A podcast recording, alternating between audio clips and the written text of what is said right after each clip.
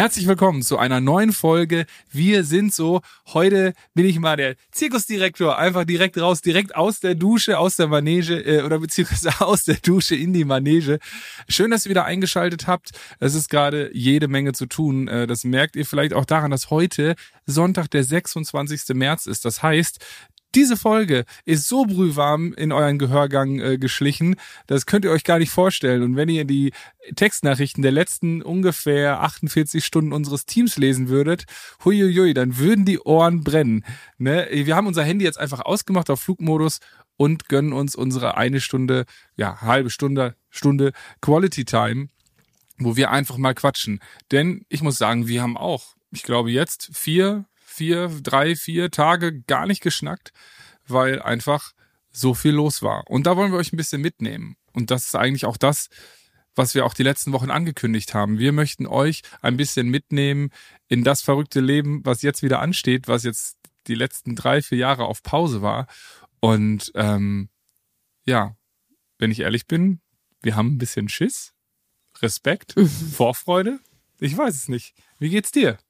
Es ist genau die Mischung, die äh, du gerade beschrieben hast. Und ich habe das neue Buch geschrieben, hab's abgegeben und dann war erstmal so durchatmen. Und war bei dir durchatmen? Ist, ja, Ach, bei mir war erstmal eine Zeit lang durchatmen. Ich kann mich da schon gar nicht mehr dran erinnern, dass jemals durchatmen in diesem Jahr schon, äh, du hast es ja letztes Jahr abgegeben. Da ist der Clou. Da ist der Clou. Okay, I get ich it. Ich war früh fer ja, also was heißt früh? Also äh, der Verlag hat mir äh, immer schön Druck gemacht, aber ich brauche tatsächlich auch Druck, um gut zu arbeiten. Und ähm, ich bin unter Druck am effektivsten. Und das hat geklappt. Ich habe in Time abgegeben, konnte danach erstmal durchatmen.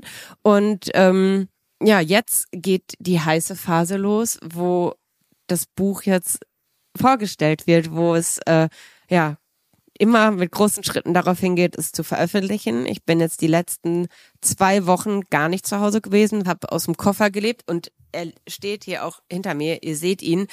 Eigentlich bin ich nur nach Hause gekommen, um Wäsche zu waschen und um meine Mama mal in den Arm zu nehmen, denn mhm. eigentlich ist jetzt die schönste Zeit überhaupt, weil mein Buch das Licht der Welt erblickt. Aber trotzdem wäre ich im Moment am liebsten nur zu Hause bei meiner Mama, denn meine Mama hat eine Diagnose bekommen, die, ja, also für solche Diagnosen gibt's nie den passenden Moment, aber gerade ist es wirklich, ähm, dass es mich zerreißt. Wir sind so, der neue Podcast von Jana Kremer und mir, Bartome. Wir sind beste Freunde und gemeinsam mit der Siemens Betriebskrankenkasse möchten wir Ausrufezeichen setzen. Hinter die Einzigartigkeit jedes Einzelnen und hinter den Mut, sich den Herausforderungen des Lebens zu stellen. Und heute über den ganz normalen Wahnsinn leben. Wobei die letzten Wochen waren alles andere als normal. Aber ganz besonders die letzte. Denn trotz dass viel Schönes passiert und wir viel um die Ohren haben, diese Diagnose kam völlig unerwartet. Wie wir damit umgehen und was sonst noch so passiert ist, erfahrt ihr jetzt in der neuen Folge Wir sind so, Hiobs Botschaft im Paradies. Sie hat einen Hirntumor, der auf ihr, also ein gutartiger Tumor, aber er ist so groß, dass er auf den ja. aufs Gleichgewichtsorgan drückt und auf äh, aufs Gehör. Und ähm, ja, meiner Mama geht's zusehends schlechter und so glücklich ich bin, dass mein Netz zu Hause einfach der Wahnsinn ist. Ich bin so dankbar, diese Freunde und diese Familie zu haben, die sich hier echt um alles kümmern, wenn ich nicht da bin. Ich bin mit meiner Mama die ganze Zeit in Kontakt. Also WhatsApp-Nachrichten läuft, FaceTime hat sie inzwischen drauf.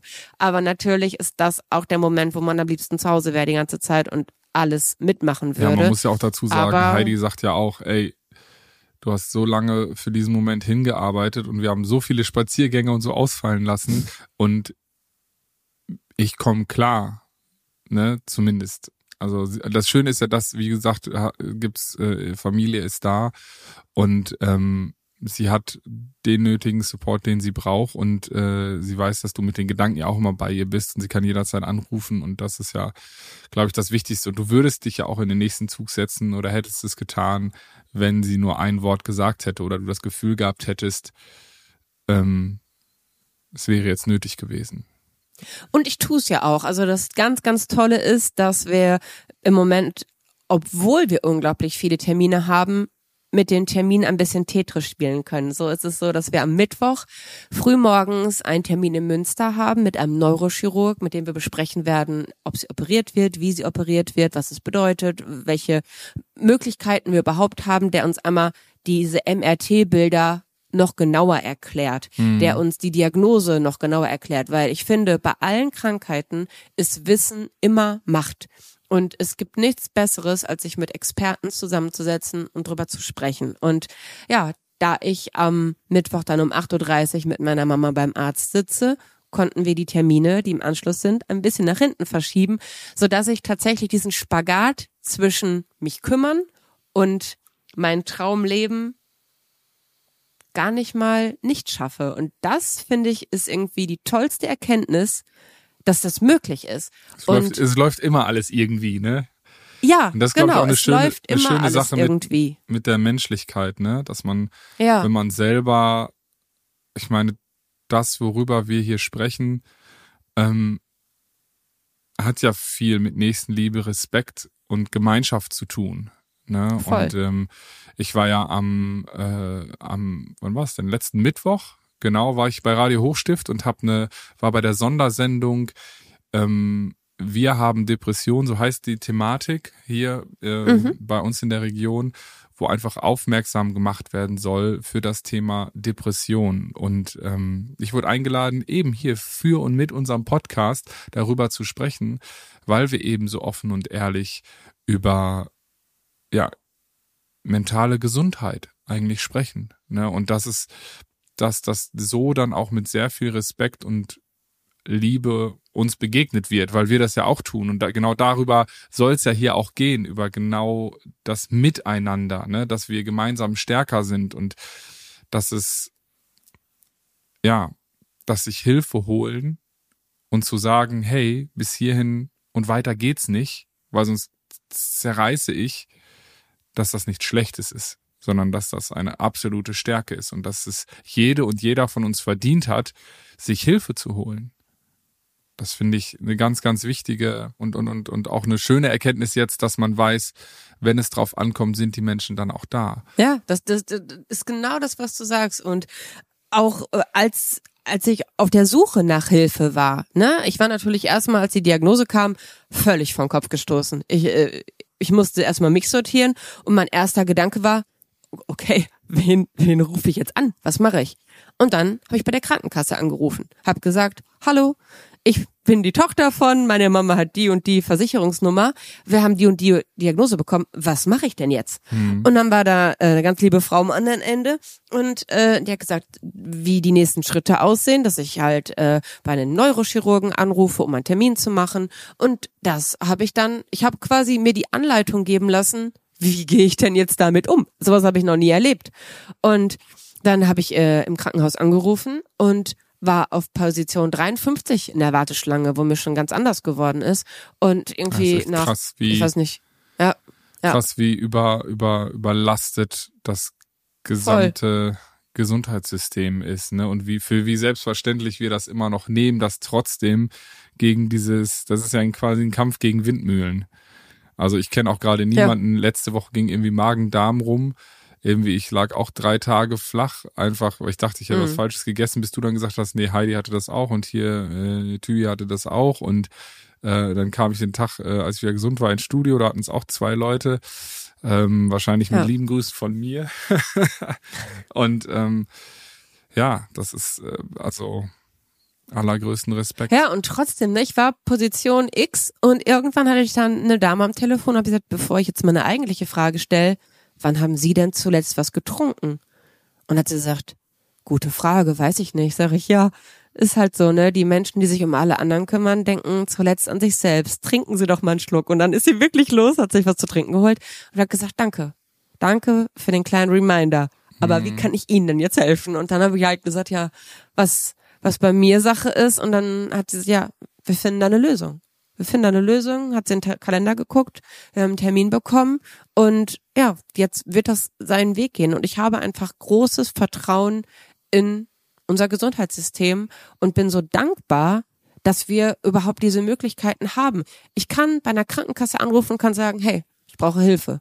Mir wird geholfen. Mir wird erklärt, wie, was ich machen muss, dass es zum Beispiel ähm, Taxischeine gibt, wenn meine Mama nicht Auto fahren kann, weil sie halt beeinträchtigt ist. Dann gibt es Möglichkeiten, diese Scheine zu bekommen, dass sie eine Beförderung bekommt zum Arzt, wieder zurück. Es wird sich, wenn man um Hilfe bittet, wird geholfen. Und diese Erkenntnis und dieses unfassbar tolle soziale Netzwerk, was ich einfach habe, schenkt mir so Vertrauen, dass ich gerade nicht das Gefühl habe, kaputt zu gehen. Und mhm. noch vor wenigen Monaten, vielleicht Jahren, wäre das jetzt ein Moment gewesen, wo ich gesagt hätte, ich muss die Stopptaste drücken, um einfach zu gucken, wie ich jetzt den nächsten Schritt gehe, wie ich klarkomme. Mhm. Aber jetzt gerade merke ich, alles geht. ist gut. Und das ist ein schönes Geschenk, denn normal ist das natürlich auch nicht. Nee, da hast du natürlich äh, unheimliches, ja, muss man fast schon sagen, aber auch Glück. Also ich bin ja auch jemand, der sehr optimistisch vielen Sachen gegenübersteht. Aber in meinem Gespräch, ähm, da war auch ähm, äh, Herr Dr. Nübel, das war ein Psychotherapeut, wenn wir jetzt zurück in mein Interview beim Radio Hochstift springen, ähm, der auch meinte, ja, die gerade in den letzten drei Jahren ist natürlich die Nachfrage nach Therapieplätzen oder erster Hilfe sozusagen enorm gestiegen und er selbst meinte da allein an dem Tag, an dem Mittwoch hat er, glaube ich, vier oder fünf Gespräche geführt, wo er Menschen sagen musste, es tut mir leid, ich habe keinen Platz mehr. Ich kann hm. dem ihnen leider nicht helfen. So. Und da fand ich es eine interessante Ansicht oder beziehungsweise eine, die ich absolut unterschreibe und auch absolut befürworte, ist, dass wir natürlich versuchen, und er meinte, da ist unser Podcast ein echt toller Beitrag zu, und deswegen da auch nochmal ein riesen Dankeschön an die SBK, dass sie das möglich macht, dass wir hier natürlich einerseits Fachwissen an die Hand bekommen, weil wir sind keine Experten, wir haben aber manchmal Experten eingeladen hier und äh, oder bekommen sonst äh, Fachwissen an die Hand gegeben, beziehungsweise unser Team bekommt das, um das für uns aufzubereiten, weil ihr hört ja gerade, wir sind viel unterwegs. Und er meinte, wir sollten eine Gesellschaft kreieren, wo dieser Leistungsdruck abnimmt und das Miteinander wieder zunimmt und wo sowas wie zum Beispiel Selbstliebe, Emotions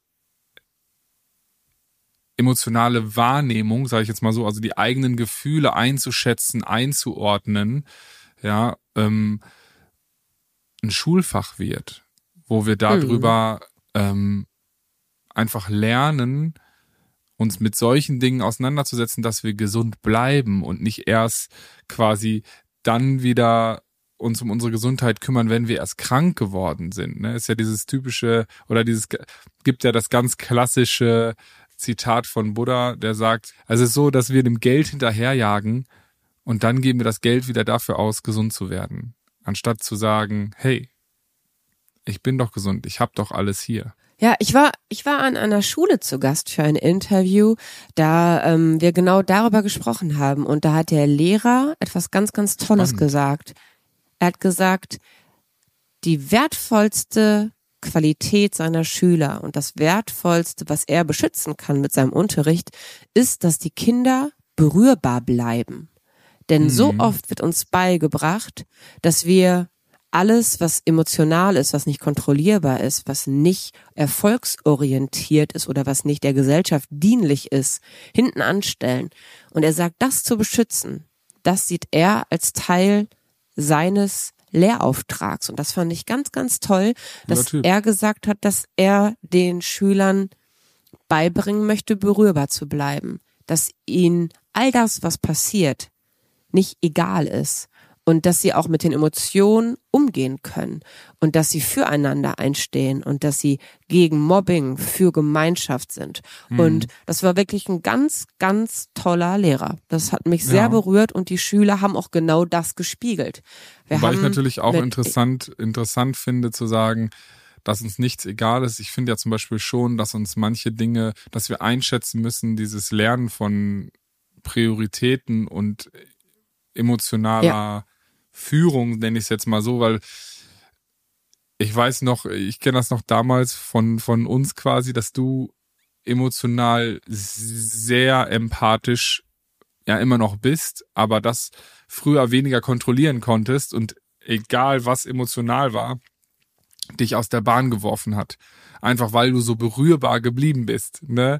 So äh, jugendlich. Und dann ist es natürlich in so einer vollgestopften Welt, in der wir leben, wo jeder die ganze Zeit einen nur anschreit und die äh, quasi ist ja ein Kampf um Aufmerksamkeit ist eigentlich, der jeden Tag gekämpft wird, ähm, ist es, äh, ist es, glaube ich, auch eine große Tugend zu sagen, wo setze ich denn meine Schwerpunkte, wo setze ich meine Prioritäten, Absolut. was mir wichtig ist. Wo wir dann bei deiner Oma zum Beispiel wären, die immer gesagt hat, Kind, ich will wissen, ja äh, wie es meinem Nachbarn geht und meiner Freundin geht, ich mache die Tagesschau nicht mehr an, weil ich, ich, ich kann damit nicht umgehen, sozusagen, wenn da wieder eine Katastrophe irgendwo in Südafrika passiert ist. Oder meinetwegen, lass es auch irgendwo in Europa sein oder so. Es muss ja nicht am anderen Ende ja. der Welt sein.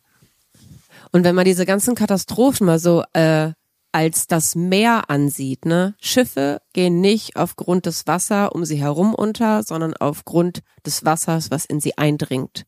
Und da stimmt es ganz genau. Man, meine Oma hat ganz klar gesagt, ich entscheide genau, was ich in mein Herz, in meinen Kopf und in meine Welt lasse und alles andere lasse ich draußen. Ihr Schiff war sehr, sehr dicht und man kann das vielleicht an einigen Stellen als so ein bisschen weltfremd ansehen, aber ich glaube, wenn man sich um die Menschen, wenn jeder sich um die Menschen in seinem engsten Bekanntenkreis kümmert, dann ist für alle gesorgt. Und ich glaube, dass wir dieses Miteinander, dass wenn wir über die Straße gehen und jemanden sehen, der Hilfe braucht, dann ist das der Moment, wo die Schotten offen sein sollten und wo man sehr genau hingucken sollte und wo man da sein sollte.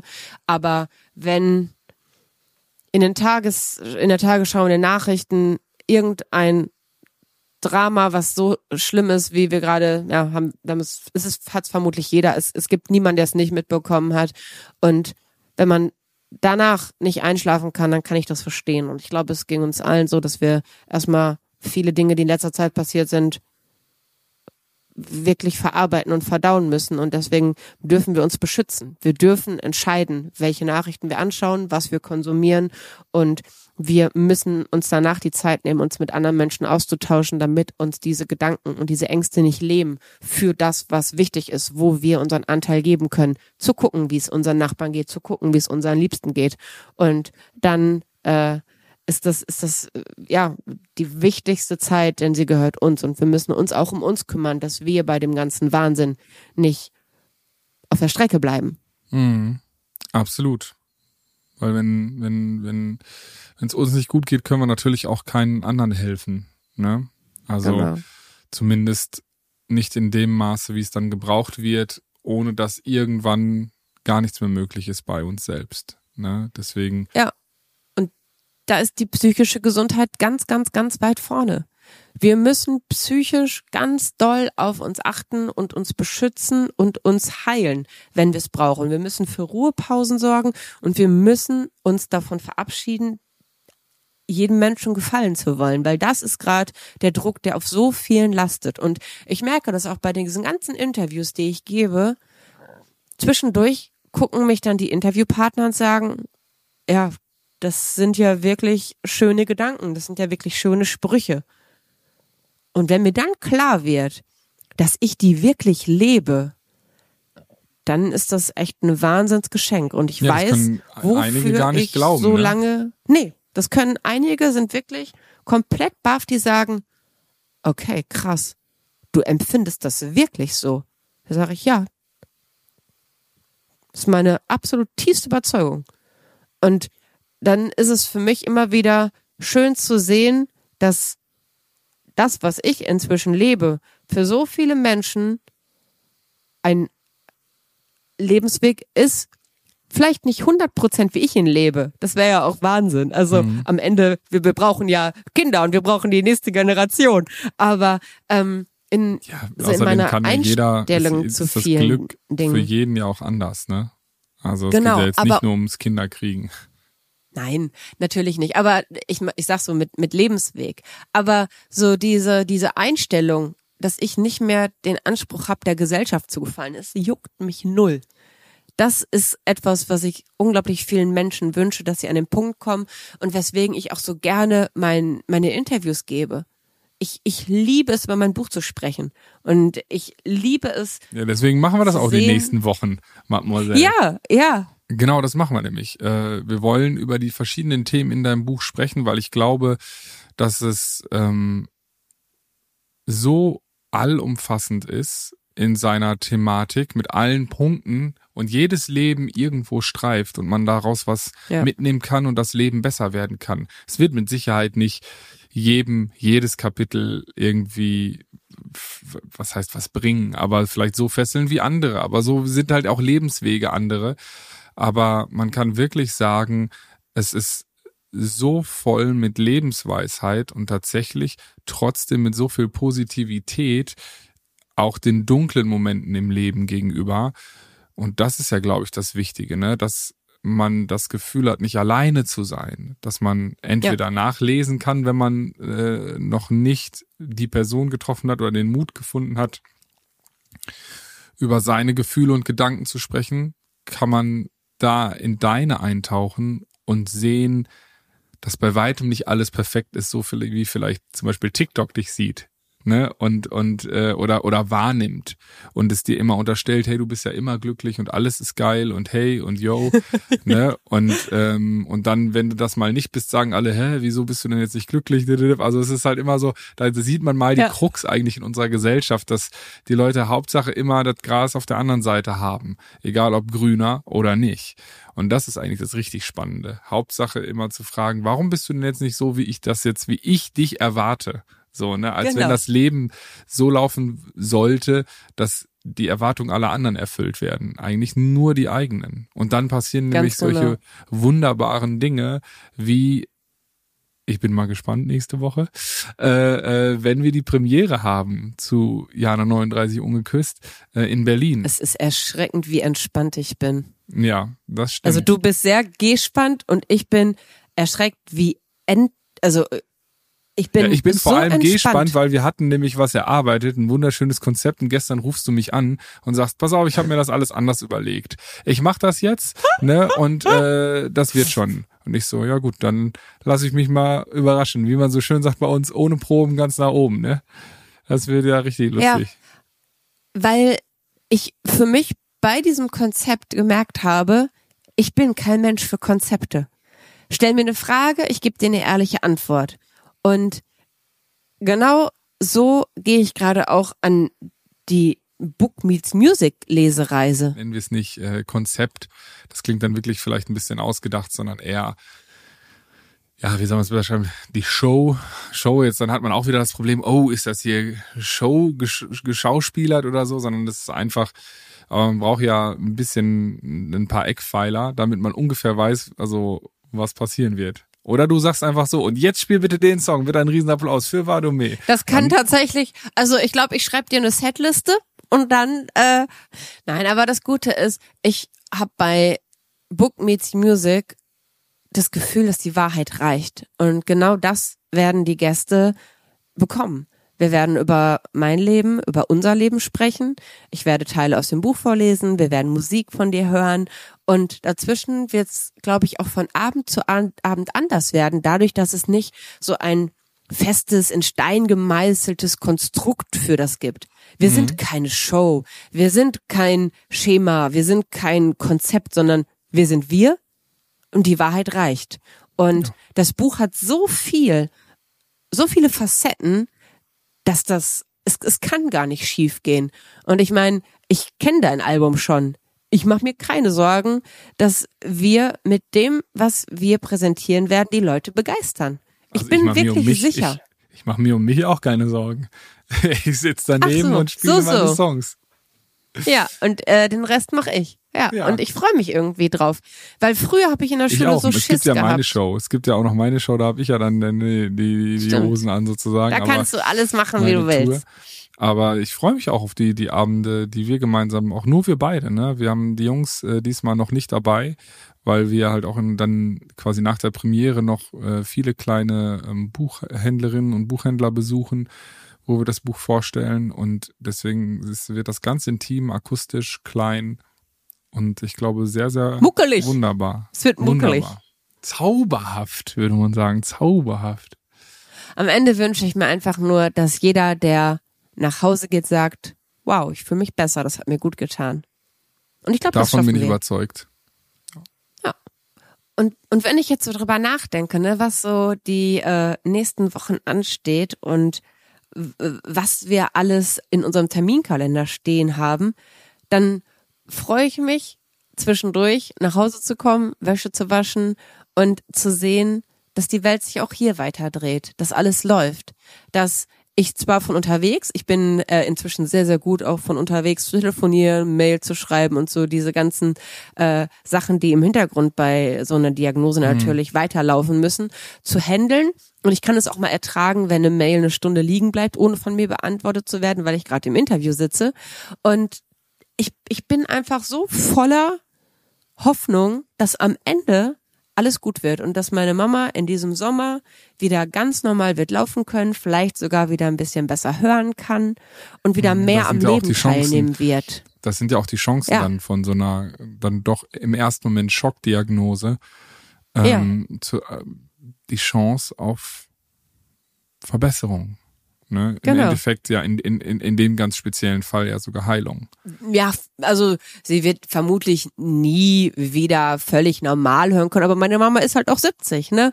Ja, also, aber das äh, Hörgerät, ich ja sagen. das, Ich meine, sie äh, hat das ja eh schon lange- schon aus. Sie hat ja eh schon Ne? lange ein Hörgerät. Also deswegen, Genau. aber dass das, dass sie Aber zumindest alles, wieder was besser kann. ist, ist gut. Genau, das ist ihr so, das, das fehlt ihr so sehr. Meine Mama geht so gerne zum Tanzen. Sie macht Line Dance und Square Dance und dafür braucht man natürlich Gleichgewicht und dafür muss man schnell sein. Und im Moment macht sie so kleine Trippelschritte, dass sie einfach nicht mithalten kann. Und dadurch, dass sie so schlecht hört, ist es natürlich auch schwierig, die, ähm, die Zurufe vom Caller, der so die nächsten Schritte immer ansagt, ja, zu verfolgen. Und das schränkt sie sehr ein. Und ich bin total happy, dass meine Mama auch nicht so Angst vor dem hat, was jetzt kommt, sondern ich glaube wirklich, dass sie sich darauf freut, was jetzt passiert, dass es, wie es aussieht, Hilfe gibt.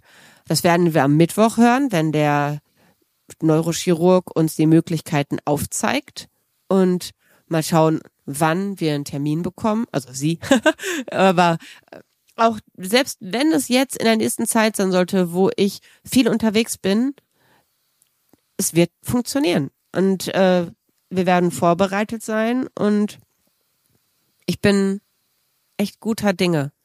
Und deswegen, ja, im Moment, ich bin vielleicht nicht so gut drauf, wie ich sonst war, aber auch eher so aus dem, dem Grund heraus, weil es gerade, ich wachse an diesem, an, an dem, was da gerade passiert. Und ich merke auch gerade, dass, Ja, du lernst Vertrauen, ne?